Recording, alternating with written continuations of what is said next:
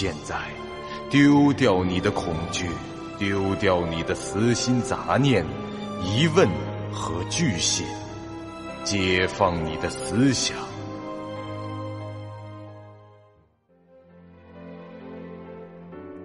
您现在收听到的是由喜马拉雅 FM 出品。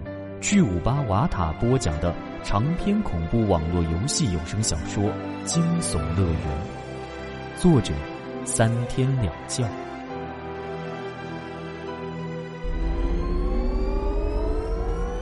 欢迎来到惊悚乐园第八十七集。这道题。不是一道特殊题。呃，你的意思是，即使我答错了也没关系，是吗？没错。不过我要提醒一下，每轮结束时分数第一名的玩家是会获得一项神秘优势的哟。呃，优势吗？总之，你先问吧。请听题，请问其中自有意义，意志永生不灭，熟知意志之玄妙及其威能哉？上帝乃一伟大意志，以其专一之特性变则万物。凡人若无意志薄弱之缺陷，绝不臣服天使，亦不屈从死神。以上这段话是谁说的？计时开始。到底是最后一圈了。这问题很阴险的。风不觉冷笑着，看他的态度似乎是胸有成竹。在利基亚一文的开头，作者引用了约瑟夫·格兰维尔的这段话，必以迎合全文的中心思想。那么你的答案就是约瑟夫，但是这利基亚的作者是艾伦坡，这个酒鬼是不能轻信的。格兰维尔是著名的唯神论者，而坡就是看中了这点。其实刚才那段话是坡自己写的，他杜撰了这样几行字，然后画上了一个坡字号，写上了格兰维尔的名字，让别人以为是在引用先人之著作，而实际上这是。坡的手笔，所以你的答案是？毫无疑问，艾伦坡。完全正确。哎，这一号选手答对了第一轮的全部四题，其中还包括了一道特殊题。目前的五十分足以让他拿到第一的名次了。那么，二号选手的命运又将如何呢？小探这时已是一身的冷汗，干笑道：“ 我已经做好了去那个什么角斗场的准备了。”是吗？不过最后一圈的题目确实都比较难，所以请听题。我们都知道有一位虚构人物叫做海扁王，在脱下超级英雄行头的时候，其身份是一名学生。请问这名学生叫什么名字？计时开始。小探听完问题后，整个人就傻了。他是个心里藏不住事儿的人，从其脸上的表情就能看出，他根本不知道答案。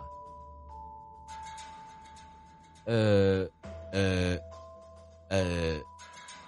小探看过这个电影的整个系列，甚至不止一遍，但愣是没记住这主角叫什么。还有三十秒，哎，我看着一号选手的神情就明白了，他是知道答案的。很可惜，这道问题不是由他来答。还剩十五秒。呃，好吧，我不知道。小探受不了这紧张的气氛了，他也不等着时间走完就宣告放弃。观众中发出了一片的嘘声。很遗憾，这二号选手的分数再次归零，目前是最低分。三号选手，只要你答对这道题，你就安全了；而只要四号选手没有再次遇到特殊题，那么即使他答错，结果也不会改变。可以说，这第十五道题将极有可能决定着第一轮的结果。自语的反应和上一圈如出一辙。尤先生的嘴角抽动了两下，他说了半天，结果这对方依然完全不为所动，他只能拿出答题卡问道：“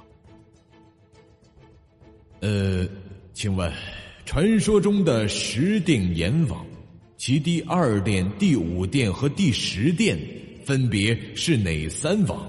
计时。”自语在对方把话还没说完之前，就给出了答案。嗯。楚江王、阎罗王、转轮王，正确。这第十六道题，呃，竟然，呃，竟然又是一道特殊题。现在四号选手贝林笑谷的得分为二十分，假如他答错了这道题，分数又将归零，悬念留到了最后一刻。嗨，胖子，要是我和他都变成了零分，那么谁会进入角斗场呢？呃，胖子，呃，好吧，貌似就是在叫我。呃，如果出现两人并列第一的情况，那么将加赛一题抢答题；而如果出现两人同分排在末尾的情况，那两名选手将一同进入。角斗场啊！那这道题我直接放弃吧。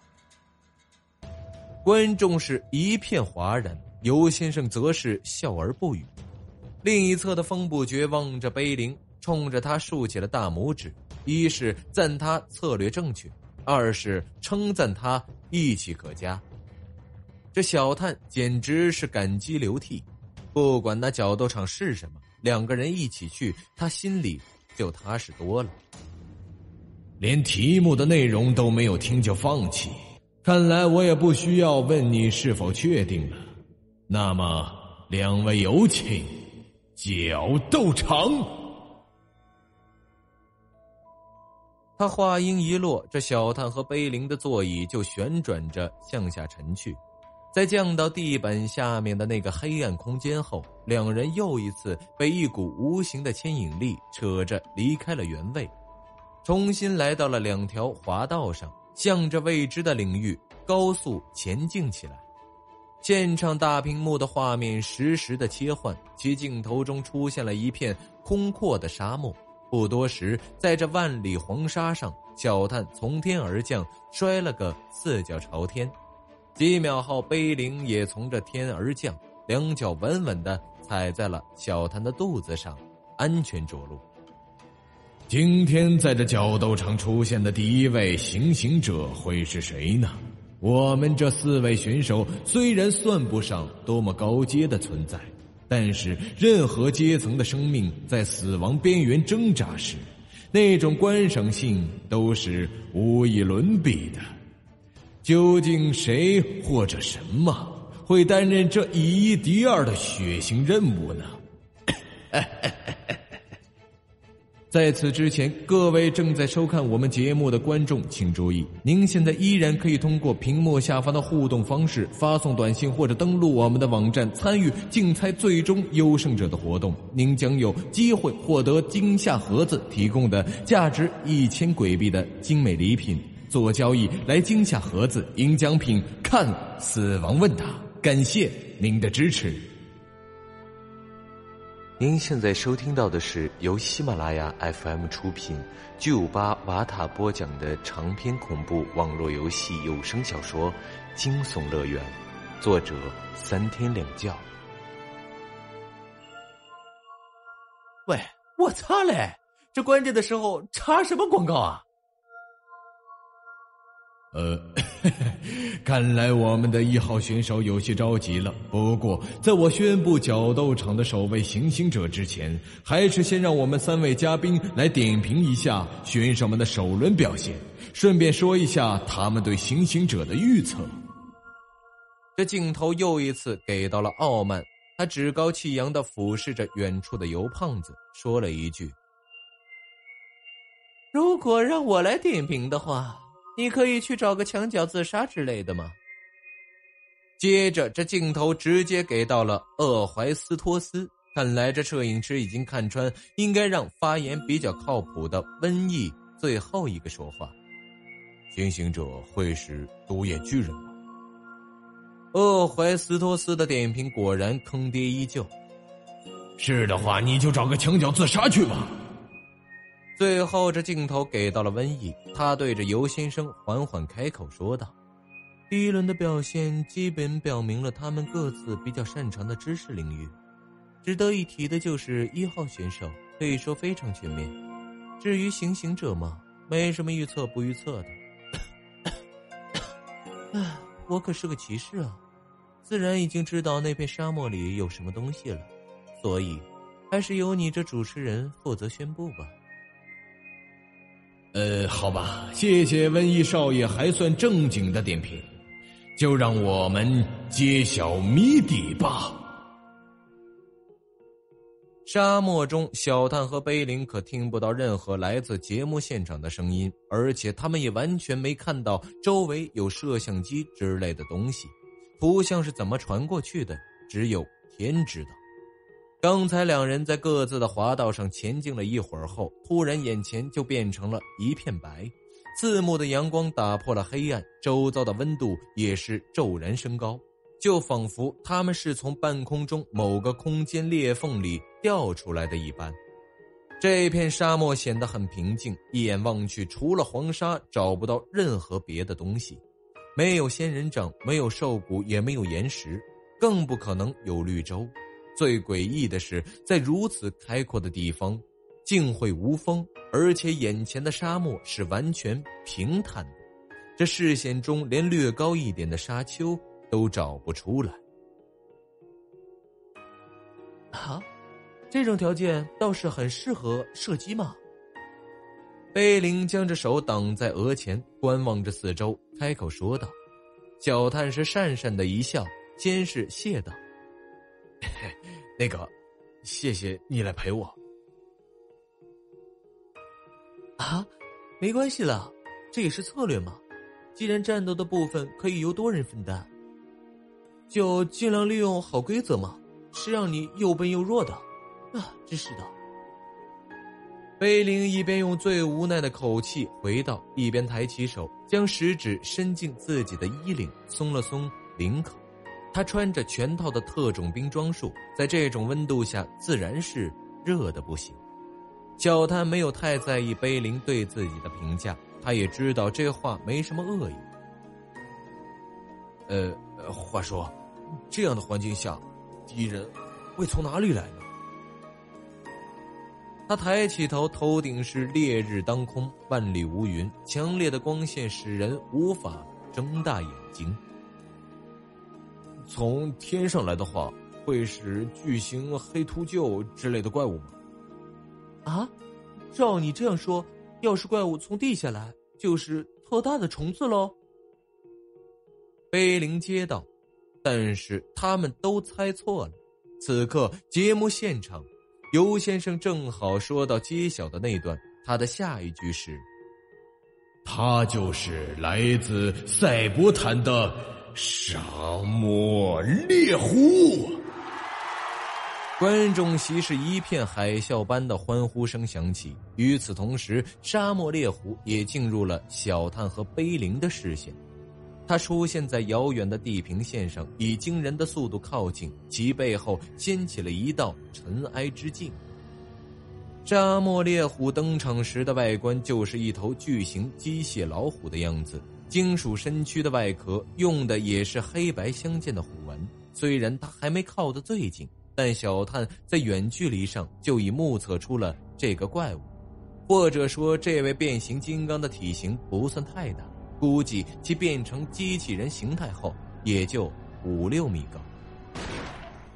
只听着“砰”的一声，枪已经响了。小探转过头去，才发现这碑林已经匍匐在地，狙击枪已支好了，并且已打出了第一发子弹。在这片无风、明亮、开阔的角斗场上，作为一个专精射击的玩家，如果不能在敌人靠近以前做些什么，那肯定是不合格的。即使无法在远距离上直接结束战斗，也不能让这大铁疙瘩安然无恙的靠近这边。在良好的狙击条件下，碑林果断的瞄准了头部开枪，但很可惜，他的第一枪与虎头失之交臂。当然，这是因为沙漠猎虎正在移动着的缘故。如果对方静止的话，在这种环境下，用一把带瞄准器且性能正常的狙击步枪，即使射精专精 F 的玩家也能命中。啊，真麻烦。碑林舔了舔嘴唇，立即准备好了第二枪，并扣下了扳机。只听着“砰”的一声，这次目标离得更近，在瞄准镜看上去，几乎已经近在咫尺，而这一枪也确实命中。或许是巧合，或许是运气，这次沙漠猎虎不但被击中了，而且子弹正好射入了其左眼中，在虎面上留下了一个黑洞洞的窟窿。命中的刹那，还绽放出了一团的花火。但沙漠猎虎并非有机生物，而是有生命的机器人，因此这样的攻击也并不致命。只听着“砰”的一声，第三枪。